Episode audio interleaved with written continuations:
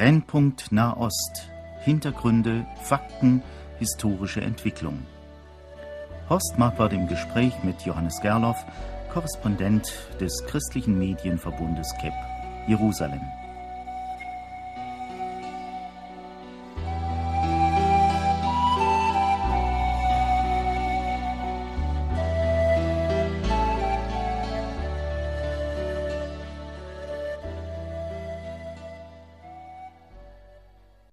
Wir begrüßen Sie, verehrte Hörerinnen und Hörer, zu unserer neuen Folge. Heute geht es um den Auftrag, den wir als Christen an Israel haben. Es begrüßt am Mikrofon Horst Marquardt. Ich werde wieder im Gespräch sein mit Johannes Gerloff aus Jerusalem. Herr Gerloff, wir beschäftigen uns an dieser Stelle Monat für Monat mit Israel. Ich weiß jetzt nicht, ob man das in Israel überhaupt weiß, ob man es da zur Kenntnis nimmt, aber gesetzt im Fall, man wüsste es. Was sagt denn Israel dazu, wenn man sich so mit ihm beschäftigt? Zunächst einmal ist man dankbar für das Interesse, freut sich darüber, dass Menschen ähm, sich informieren wollen, aber man möchte natürlich auch sehen, was dahinter steckt, welche Motivationen stecken dahinter. Und von daher sieht man das Ganze auch immer mit einer kritischen Distanz. Also wenn ich Israel sage oder denke, muss ich im Grunde genommen noch mehr als schizophren sein, denn ich sehe einmal eine politische Dimension, ich sehe eine allgemein christliche oder humanitäre Sicht und dann sehe ich die biblische Sicht. Was ist denn nun angebracht, wenn man sich über Israel unterhalten will? Muss man das wirklich so auseinander sortieren, wie ich das jetzt hier eben gesagt habe, oder vermengt sich das vielleicht? Was sind denn Ihre Beobachtungen? Wie bringen wir das auf die Reihe? Also ich finde, dass das eine gute Hilfe ist, sowas mal zunächst auseinanderzuziehen und sich zu fragen, was verstehe ich eigentlich darunter, wenn ich den Begriff Israel verwende und auch was versteht mein Gegenüber darunter, wenn er den Begriff Israel hört oder dann selbst auch verwendet. Ähm, mein Anliegen wäre natürlich, dass wir nachher den Begriff so verwenden, wie ihn die Bibel verwendet. Das ist mein persönliches Anliegen, dass wir uns danach richten, und das ist ja auch das Anliegen unserer Sendung hier, uns mehr und mehr prägen zu lassen von einer biblischen Sichtweise. Und in der Bibel ist dieser Begriff Israel verwendet für den Jakob und dann für seine Nachkommen. Und das ist eigentlich eine durchgehende Linie zur Zeit von Paulus im Römerbrief oder in der Apostelgeschichte oder auch in den anderen Paulusbriefen sehen wir, dass er den Begriff Israel für das jüdische Volk verwendet. Und das jüdische Volk hat eine Kontinuität bis heute. Und bis heute redet das jüdische Volk von sich selbst als von Israel. Ja gut, aber wenn wir nun so im Gespräch sind, auch über die politischen äh, Entwicklungen sprechen, oder wie in der letzten Sendung da über die Räumung vom Gazastreifen und Nordsamaria, bleibt es ja gar nicht aus, dass wir auch politische Dimensionen mit hineinnehmen. Natürlich ist es immer eine politische Dimension, wenn wir über Menschen reden, auch wenn wir heute zum Beispiel über das Recht vom ungeborenen Leben reden würden oder über die über Familien und das Recht des Familien haben oder die Pflichten, die Familien haben, geht es da immer irgendwo in die Politik. Natürlich in einer anderen Weise jetzt in den letzt, im letzten halben Jahrhundert oder mehr als einem halben Jahrhundert, wo das jüdische Volk wieder in sein Land zurückkehrt und einen, es einen jüdischen Staat gibt, einen per Definition jüdischen Staat, der den Namen Israel trägt. Sie fahren ja nun hier viel auch durch deutsche Lande. Wenn Sie nach Deutschland kommen, knüpfen Sie hier an unsere Sendung auch immer einige Vortragsabende an. Da begegnen Ihnen verschiedene Menschen. Hat Ihnen nicht schon der eine oder andere auch mal gesagt, ich bin ja auch Christ und ich bin gekommen, weil mich das Thema interessiert, aber muss man sich dann als Christ so intensiv mit Israel beschäftigen? Das ist die eine Geschichte. Auf der anderen Seite kenne ich also Menschen, die identifizieren sich dermaßen mit Israel, dass sie überhaupt gar keine andere Meinung neben der eigenen bestehen lassen. Äh, leiden Sie unter diesem Dilemma? Wie kommen Sie da über die Runden? Ich habe mir da vielleicht äh, mittlerweile, ich weiß nicht, ob ich das so öffentlich jetzt zugeben soll, aber eine gewisse Unsensibilität zugelegt und mir dann nach beiden Seiten hin gesagt, ich möchte mich hier eigentlich nach der Bibel ausrichten.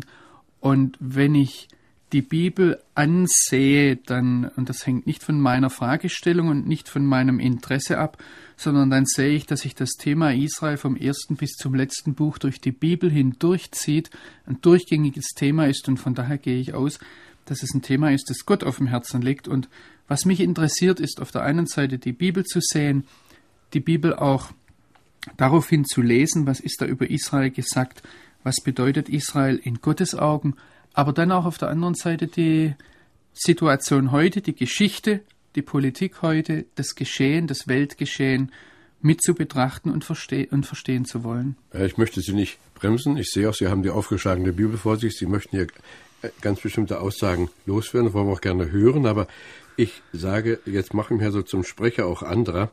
Es werden ja doch 2000 Jahre Kirchengeschichte so interpretiert, dass nach christlichem Denken das Judentum seine Daseinsberechtigung verloren hatte. Und die Heilsverheißungen der Heiligen Schrift, so sagt man dann, seien vom jüdischen Volk auf die christliche Kirche übergegangen. Und in den vergangenen 2000 Jahren hat keine andere gesellschaftliche, religiöse oder nationale Größe das jüdische Volk so abgrundtief gehasst und so gnadenlos verfolgt wie das Christentum. Hier liegt auch die Wurzel, dass eben so viel Antipathie ist und so wenig Bereitschaft, sich mit der Sache zu beschäftigen. Ja, natürlich, das ist eine geschichtliche Tatsache, dass wir als Christen, als diejenigen, die den Namen Jesu tragen und so furchtbar am jüdischen Volk vergangen haben, aber gerade deshalb liegt mir daran, dass wir zurückgehen zur Schrift, dass wir nicht nach unseren Gefühlen, auch jetzt nicht aus Schuldgefühlen oder aus einer Hilflosigkeit gegenüber dieser Geschichte heraus, ähm, handeln, sondern dass wir zurückgehen zur Bibel und zunächst mal sehen, ich zitiere hier Römer 11, wo es heißt, dass die Gaben und Berufung Gottes ihn nicht gereuen können. Und dass wir dann feststellen in der Apostelgeschichte, dass dort nicht die Frage war, ob es jetzt nur Christen oder nur Juden gibt, sondern es wurde da ganz klar gesagt, es gibt Christen und Juden, es gibt Heiden und Israel, Heiden und das jüdische Volk, also Nichtjuden und Juden. Und dass die einander gegenüberstehen. Und jetzt die Frage ist, wie ordnet sich deren Verhältnis zueinander? Ja, aber ist das dann nicht so schon, wenn wir als Christen über Israel sprechen und die Juden, dass man uns dann ganz schnell sagt, ja, ihr tut das ja doch alles nur mit dem erklärten Ziel, Missionen zu treiben. Und das ist ja ein, ein Schreckenwort für viele. Da ist auch der württembergische Landesrabbiner Joel Berger, hat er zum Beispiel die Judenmission als Fortsetzung des Holocaust mit anderen Mitteln bezeichnet. Äh, ich weiß manchmal auch nicht, wie wir am besten auch den verschiedenen Hörermeinungen begegnen, denn auch die Hörer, die uns hören, haben ja zum Teil sehr konträre Auffassungen von dem, was wir hier weitergeben. Ich halte es für ganz wichtig, dass wir zunächst einmal den Fakten in die Augen sehen. Und ein Faktum ist es, dass ähm, traditionell das Christentum darauf angelegt war, in seiner Geschichte, ob es das jetzt immer so formuliert hat oder nicht, aber darauf angelegt war, ich sage das jetzt mal aus jüdischer Sicht, das Judentum auszulöschen. Sprich, wenn es nicht auf die, die Art und Weise eines Adolf Hitler ging, dass man sie physisch auslöscht, dann sie geistlich auszulöschen, indem man aus Juden Christen macht und dann mit dem Argument kommt, in Christus sind alle eins, es gibt keinen Unterschied mehr, also letztlich müssen alle Christen werden. Auch das ist de facto eine Auslöschung des Judentums. Ja. Und das wird so von jüdischer Sicht her gesehen und deshalb auch diese scharfe Reaktion gegenüber der Judenmission. Das wäre für mich ein Faktum, das wir stehen lassen müssen und ich denke, es ist eine berechtigte Anfrage des Judentums an uns, dass A. Israel sagt, das können wir nicht, das wollen wir nicht, dafür haben wir jahrtausende lang gelitten, weil wir immer sein wollten wie alle anderen Völker und deshalb wehren wir uns dagegen. Ein weiteres Faktum ist, dass eben Jesus sagt, ich bin der Weg, die Wahrheit und das Leben. Niemand kommt zum Vater denn durch mich. Ich sage jetzt nicht, dass das ausdrücklich und sofort einen Missionsauftrag an Israel bedeutet. Aber ich würde mir zunächst einmal wünschen, dass wir in dieser Diskussion die einzelnen Puzzleteilchen an Fakten, die dastehen, dass wir die nebeneinander stehen lassen, dass wir sie verstehen lernen und dass wir dann daraus heraus fragen, was ist jetzt unser Auftrag an Israel. Ja, frage ich jetzt mal. Was ist denn unser Auftrag als Christen an Israel? Also ich würde hier, wenn wir bei diesen Fakten bleiben, ich möchte zunächst einmal sagen, ich möchte diese Unterscheidung zwischen Israel einerseits und den Heidenvölkern auf der anderen Seite, die eben auch in der Apostelgeschichte, die durch die ganze Bibel hindurch festgehalten wird, ich möchte diese Unterscheidung festhalten. Und deshalb kann ich nicht automatisch einen Text, der an Juden gesagt ist, auf mich als Heiden nehmen. Und ich habe einen Text in der Bibel, nämlich im Römerbrief, der ausdrücklich an Heiden gerichtet ist. Das ist Römer 9 bis 11 oder eigentlich der gesamte Römerbrief. Aber in Römer 9 bis 11 geht es um das Verhältnis zwischen Heiden und Israel. Und dort habe ich einen Text und ich denke, da sind wir, sind wir ganz nah dran zunächst mal, was unser Auftrag ist. Das heißt in Römer 11, Vers 11, dass das Heil zu den Heiden gekommen ist. Ich erweitere das jetzt etwas in meiner Übersetzung, sage zu dem Zweck, dass Israel ihnen nacheifern sollte. Paulus sagt dann in den darauffolgenden Versen, euch Heiden sage ich, ich rühme mein Amt als Heidenapostel, deshalb, dass ich vielleicht durch meine Heidenmission einige von meinen Stammverwandten zum Nacheifern reizen und sie so retten könnte. Das heißt, wenn ich diese Verse nehme, unser Grundauftrag, er sagt es übrigens vorher in Römer 10 auch schon, unser Grundauftrag an Israel ist, Israel eifersüchtig zu machen. Ja, das hört sich also gut an, aber ich weiß nicht, wie weit das also wirklich in der Praxis gelingt, denn ich sehe die verschiedenen Initiativen, auch hier in unserem Land, die zum Teil seit Jahren schon arbeiten und die doch so unterschiedliche Auffassungen haben, dass ich nicht weiß, wie also der durchschnittliche Christ, sofern er noch sich kirchlich gebunden weiß, hier einen Weg rausfinden soll. Also ich finde es schon einmal gut, wenn wir, wenn wir diesen Auftrag erkennen würden. Deshalb habe ich es jetzt auch so herausgestellt. Und wenn wir ihn erkannt haben, dass wir, dass wir zweitens sagen, was ist da Grundvoraussetzung dafür? Und die Grundvoraussetzung ist eben, dass wir zunächst mal eine Beziehung mit dem jüdischen Volk haben, dass wir es verstehen, dass wir irgendwo im Blickwinkel, im Horizont des jüdischen Volkes vorkommen und dass Juden in unserem Horizont vorkommen. Das ist eine Grundvoraussetzung, dass man eine Beziehung hat.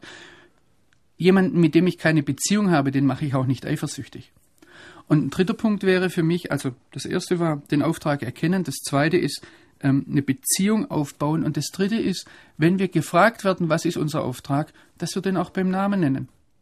Was habe ich da zu verbergen? Ich weiß, und da kommt jetzt eben der große Punkt, dass sich hier viele schämen. Weil das natürlich eine ganz, ganz haarige Frage ist, äh, mache ich das? Und da, da habe ich manchmal den Eindruck, man verkriecht sich dann lieber hinter einen Missionsbefehl, den man dann möglichst auch noch an messianische Juden delegiert und sagt, die sollen das machen und dann kauft man sich mit Geld frei. Ich sage das jetzt ganz böse. Ja, aber man, man zieht sich da etwas zurück, als zu sagen, nein, wir haben hier einen biblischen Auftrag, Israel eifersüchtig zu machen. Jetzt praktisch, Herr Gerloff, Sie sind in Jerusalem, Sie können das tun. Sie kommen mit sehr vielen Menschen in Verbindung. Schon jemand, der mit einer touristischen Gruppe nach Israel kommt, hat das in der Regel nicht. Viele versuchen dann zwar, den jeweiligen Fremdenführer zu missionieren, aber weil das jede Gruppe wieder versucht, gelingt das in der Regel auch nicht. Äh, was kann da passieren? Äh, hier bei uns im Land ziehen sich oft auch äh, jüdische Mitbürger, zumindest jetzt mal auf der Normalebene, wenn es nicht führende Persönlichkeiten sind, die in irgendeinem Gremium zusammen sind, man hält sich voneinander fern, zum großen Teil auch, weil man nichts voneinander weiß. Die Unwissenheit ist ja riesengroß. Das Problem haben wir übrigens ja auch im Gespräch mit dem Islam. Da sind so viele vorgefasste Meinungen auf beiden Seiten. Was kann der Einzelne, der uns jetzt zum Beispiel zuhört, hier wirklich tun? Also ich bin davon überzeugt, dass wir das nicht aus eigener Kraft tun können. Und den Nachteil, den wir als jemand, der in Jerusalem lebt, jetzt gegenüber den Reisegruppen haben, Sie als Reisegruppe gehen nach ein bis zwei bis drei Wochen wieder weg. Sie können sich vielleicht auch ein bis zwei bis drei Wochen so beherrschen, dass man auf sie eifersüchtig werden könnte.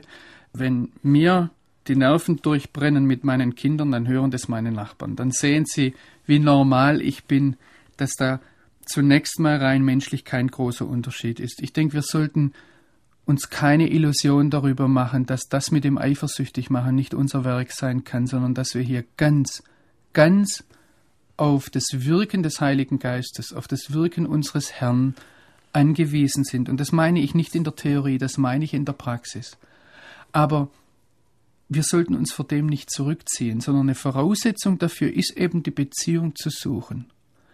Und nicht sich voreinander zurückziehen, auch nicht im Blick auf unsere Vergangenheit. Ich kann vielleicht ein Beispiel erzählen, da wurde ich rein gedrückt regelrecht durch meine Kinder, das war nicht geplant, das ist auch nicht mein Verdienst, aber es war genau die Frage der deutschen Vergangenheit, genau die Frage des Holocaust, der Verfolgung, die dem jüdischen Volk durch Christen widerfahren ist. Da ruft mich am Vorabend des Holocaust-Gedenktages eine Lehrerin an und sagt, Johannes, ich komme damit nicht zurecht. Ich habe in der Schule hier einen jungen Deutschen sitzen, deinen Sohn, der stolz darauf, Deutscher zu sein, den mögen alle und jetzt soll ich morgen den Kindern erzählen, was ihr Deutschen uns angetan habt. Und wir haben über eine Stunde darüber gesprochen und sie hat von mir erwartet, dass ich ihr Argumente gebe, dass wir Deutschen doch nicht so schlecht sind oder dass das alles nicht richtige Christen waren oder all das.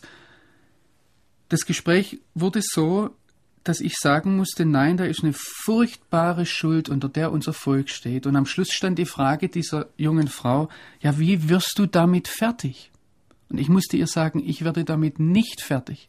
Ja, wie lebst du damit, kam dann die Frage. Und sie hat mich regelrecht hineingedrängt, dass ich gesagt habe, ich kann damit nur leben, weil vor 2000 Jahren ein Rabbi gelebt hat, der auch diese furchtbare Schuld auf sich genommen hat. Und aus dieser Gnade, dieses Rabbi heraus, sie hat dann sehr schnell gewusst, wen ich da meine, aus dieser Gnade heraus kann ich heute mit der Vergangenheit meines Volkes auch in Israel leben. Und mir ist da, ich, ich empfehle das nicht zur Nachahmung, bitte, bitte, ähm, aber mir ist aus diesem Gespräch heraus klar geworden, ich habe so ein Gespräch auch nie mehr gehabt, es war ein Einzelfall, aber da ist mir klar geworden, wie vielleicht gerade unsere deutsche Vergangenheit, gerade unsere Geschichte als deutsches Volk dazu dienen kann, dass Gott sein Volk durch uns auf uns eifersüchtig macht, weil eben auch in Israel sehr viel Schuld da ist und darüber ist sich Israel im Klaren. Und wenn Jesus mit der deutschen Schuld fertig wird, dann wird er ganz bestimmt auch mit der israelischen Schuld fertig. Ich möchte hier noch einmal warnen vor einem falschen Exhibitionismus im Blick auf unsere Schuld. Ähm, das muss wirklich äh, von, von Gott herkommen. Aber ich halte es für ganz wichtig, vielleicht ist das ein Punkt äh, zum, zum eifersüchtig machen. Ich halte es für ganz wichtig, dass wir echt sind, dass wir nicht versuchen, etwas vorzuspielen. Und wenn wir nicht mehr weiter wissen, wenn wir keinen Ratschlag haben, wenn wir keine Erwiderung haben, keine theologischen Argumente mehr, dass wir das sagen. Ja, hier könnte ich mir vorstellen, dass auch über das Thema Christen und Israel hinaus eine solche Besinnung uns helfen würde. Wir haben jetzt sehr viel darüber nachgedacht, was uns geblieben ist, 60 Jahre nach Kriegsende. Und es kam auch wieder eine ganze Reihe von Geschichten, äh, die daran erinnerten, dass viele Leute mit dem Problem der deutschen Schuld nicht fertig geworden sind, ebenso wie auch viele Kommunisten im frühen, der früheren DDR nicht bereit sind, Schuld zuzugeben, sondern sie sagen, wir haben doch nur unserem Staat gedient, wir haben doch nur das getan, was man von uns verlangte. Und dabei das große Unrecht, das an vielen Stellen getan ist, unter, die, unter den Teppich kehren. Also ihr Stichwort Selbstbesinnung, zugeben, dass hier Schuld ist, dass ein unendlich großes Dilemma ist und dass die Lösung nur dadurch geschehen kann, indem wir uns dem Erlöser Jesus Christus zuwenden, halte ich also für einen ganz eminent wichtigen seelsorgerlichen Rat. Haben Sie denn, wenn Sie nun in Israel leben und tätig sind, den Eindruck, dass die Schar derer dort wächst, auch angesichts der vielen politischen Probleme in unseren Tagen, die wirklich unter die Führung des lebendigen Gottes sich flüchten möchten? Auf jeden Fall. Es ist wirklich so, dass zunächst einmal die Bibel, das Wort Gottes im jüdischen Volk eine viel größere Rolle spielt. Im täglichen Leben, in der Schule, Unsere Kinder lernen die Bibel im, im hebräischen Urtext lesen, einer säkularen Schule. Das, das Wort ist gegenwärtig. Und ich denke deshalb auch zum Beispiel ein weiterer Punkt zum eifersüchtig machen wäre, äh, ganz nah an der Bibel dranbleiben und nicht irgendwelche christlichen Theorien oder Theologien vertreten, wenn man gefragt wird, sondern wirklich sich fragen, wo steht das? Gerade Freunde oder auch in der Familie nerve ich manchmal Leute damit, dass ich immer, immer mal wieder bei Aussagen sage, wo steht das eigentlich so in der Bibel, wenn du das behauptest? Ja, es kommen zu mir Leute und sagen, wie stehst du zur Judenmission? Und dann sage ich, na zeig mir das Wort in der Bibel, dann erkläre ich dir's. Ja. Und das ist, äh, ist, ist für mich ein ganz wichtiges Prinzip, da dran zu bleiben, was hier steht. Und dann merke ich, da, da tun sich auch ganz schnell Tore auf. Es ist erstaunlich, die Frage war, was tut sich da im jüdischen Volk? Ich glaube, an ganz vielen Stellen sehen wir es nicht, sollen es vielleicht auch nicht sehen. Und deshalb mag ich da auch nicht zu viel Spekulationen anstellen. Aber ich habe kürzlich von einem jungen Israeli gehört, der aus einem orthodox-jüdischen Umfeld kommt und er hat Jesus als seinen Messias angenommen. Seine Familie hat ihn zunächst mal verstoßen. Nach einem Jahr bekommt er einen Telefonanruf, du komm doch wieder zu uns. Und er geht zu seiner Familie, er geht einige Wochen später mit seinem Vater zu einem der größten führenden Rabbiner in Israel. Ich habe das aus seinem Mund gehört, was ich jetzt erzähle. Und sie werden als Familie von diesem Rabbiner gesegnet. Und als dieser Rabbiner ihn an der Hand nimmt, da sieht er ihn an und sagt, sei stark und unverzagt in Jeshua, in Jesus. Und gib nicht auf, sagt er ihm dann noch. Und das ist so eine, so eine kleine Sache. Ich kann mir vorstellen, dass sich gerade in bibeltreuen oder wir würden vielleicht orthodoxen Kreisen sagen, da gibt es natürlich auch viel Religiosität und Oberflächlichkeit, aber es gibt auch ganz viel tiefes Verwurzeltsein in der Schrift. Ich kann mir vorstellen, dass sich da geistlich etwas tut, was wir gar nicht so wahrnehmen. Ja, Sie haben wohl selber mal diesen Satz äh, geprägt, den ich sehr bemerkenswert finde, nicht Israels Wesen, sondern Gottes Wahl ist entscheidend. Das würde ja, was Sie eben erzählt haben, auch eine Illustration dazu sein, dass Gott seine Wahl nicht gereut. Ich halte es für ganz, ganz wichtig, dass wir nicht nur im Rückblick, sondern auch im Ausblick, nicht nur im, im Blick auf die Geschichte und auf die Bibel, sondern auch im Blick auf die Zukunft, das nicht aus dem Auge verlieren, was Gott tut und dass wir ihm was zutrauen. Ich habe manchmal den Eindruck bei unseren Missionsdiskussionen und bei dem, was wir tun sollten oder ähm, tun müssten, dass, dass da ganz oft im Vordergrund steht, was muss ich jetzt tun? Ein Aktivismus, der von mir ausgeht, als ob alles daran hinge, was ich jetzt tue. Vielleicht sollten wir uns vielmehr Gott zur Verfügung stellen, sagen, Herr, hier bin ich und jetzt mach du etwas. Und ich habe manchmal schon Leute, die zu mir kamen, haben gefragt, was soll ich denn tun? Ich denke, das und das äh, muss ich tun. Dann habe ich gesagt, pass mal auf, lass es mal liegen, sag mal deinem Herrn, ich stehe dir zur Verfügung. Und meine Erfahrung ist, dass Gott diese Gebete ganz, ganz ernst nimmt.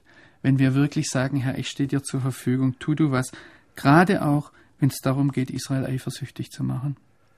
Naja, bloß wer dann eben wirklich auch treu in seiner Bibellektüre ist, kommt ja nicht umhin, von der Einzigartigkeit Israels überzeugt zu sein. Sie sagten das vorhin schon mal, das zieht sich durch die ganze Bibel. Hier gehört eben auch eine geistliche Kraft dazu zu sagen, ja, es ist so. Ich verstehe nicht alles, was in Israel geschieht. Ich verstehe auch nicht, was dieses Volk im Einzelnen tut. Aber ich halte daran fest, die Einzigartigkeit Israels ist von Gott her festgelegt. Ich habe hier die Bibel aufgeschlagen auf der Seite mit Römer 10 und Römer 11. Ähm, da ist, glaube ich, sogar das Zugeständnis, ich verstehe nicht alles ganz entscheidend. Der Apostel Paulus schreibt in Römer 10, in Vers 19, er sagt, ich will euch eifersüchtig machen auf ein Nichtvolk und über ein unverständiges Volk will ich euch zornig machen.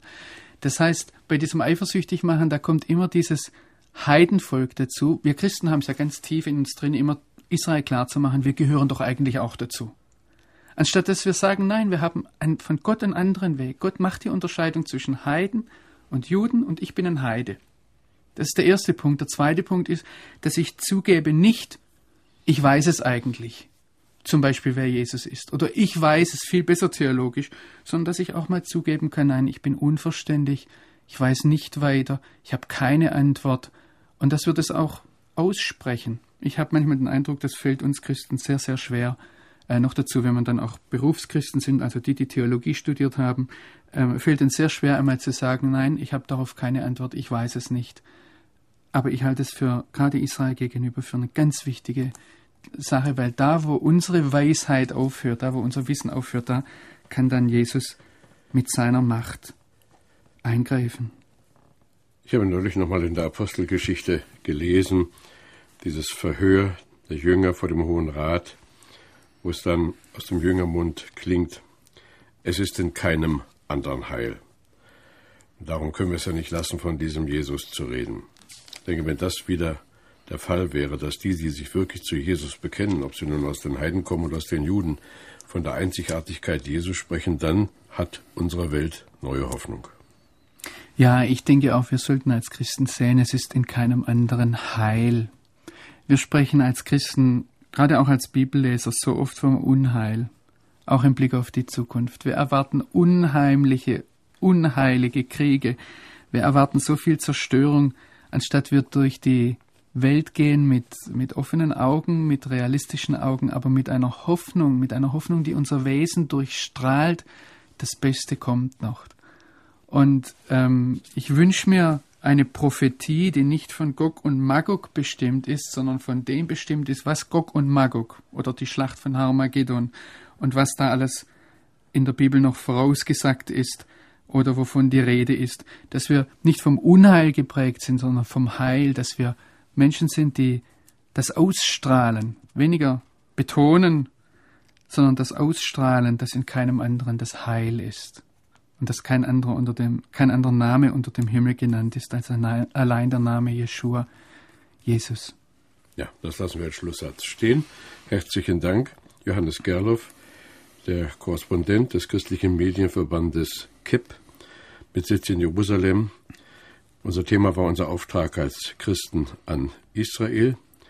Wir wünschen Ihnen, verehrte Hörerinnen und Hörer, wenn Sie weiter über diese Frage nachdenken oder auch vielleicht mit anderen debattieren, die Kraft und die Weisheit des Heiligen Geistes. Das ist ein Thema, das uns nicht entzweien soll, sondern das uns näher an unseren Herrn binden soll und uns auch eine größere Liebe noch zu Israel schenkt. Israel braucht unsere Liebe in dieser Zeit mehr denn je.